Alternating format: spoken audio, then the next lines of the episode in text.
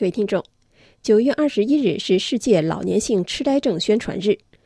老年性痴呆症的学名是阿兹海默氏症，因德国精神病学者艾罗斯·阿兹海默于一九零七年首次报告此类病症而得名。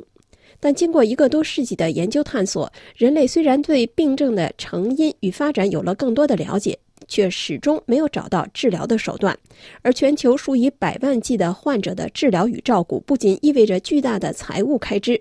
对于社会，尤其是对于家人来说，也是一项不容轻视的心理与体力负担。全球阿兹海默症患者如今数以百万计，仅在法国，目前就有八十五万到九十万阿兹海默症或类似病症的患者。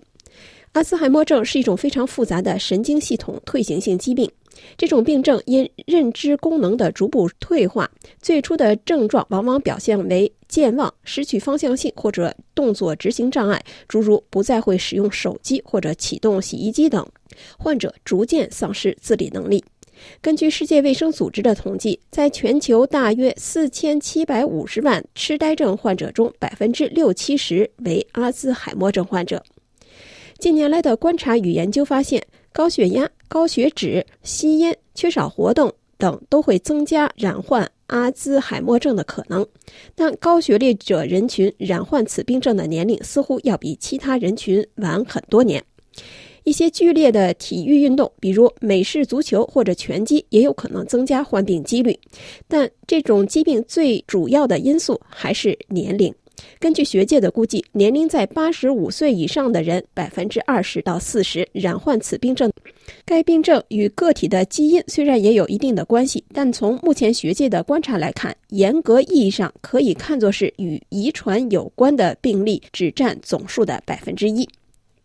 人类如今对疾病的形成与发展已经有了更多的了解，可以在发病前很多年，通过磁振造影、正子断层扫描等手段，提早发现大脑中导致疾病的 BA 蛋白质的非正常增多。近年来，一些血清检测也可以帮助医生提早诊断疾病。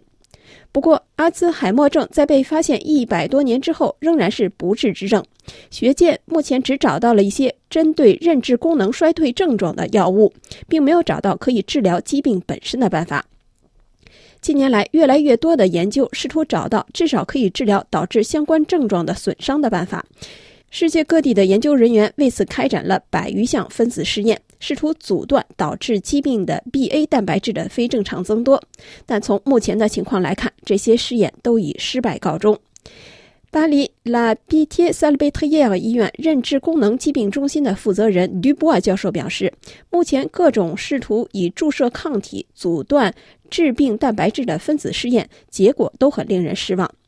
不久前，德国《明镜周刊》二零一五年第三十一期报道说，一种指望能清洗老年人大脑中的 BA 蛋白质的新药苏兰粗抹布首次针对病人进行临床试验，但结果表明这种药物并没有疗效。人类战胜阿兹海默病的最新一次尝试再次以失败告终。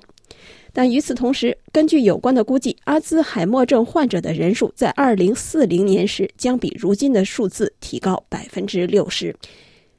日益增多的患者无疑增加医疗以及社会的财政负担。法新社十七日引述一家阿兹海默症研究基金会的报告指出，法国八十五万患者每年耗费的医疗和疗养资金接近五十三亿欧元，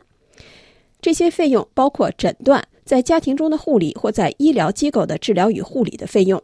如果将卫生行业的医疗与辅助医疗手段的费用与非医疗手段的费用加在一起，总数将高达一百九十三亿欧元。在费用之外，照顾患者往往也是家人的一大精神负担。仅就法国而言，百分之六十三的患者留在家中，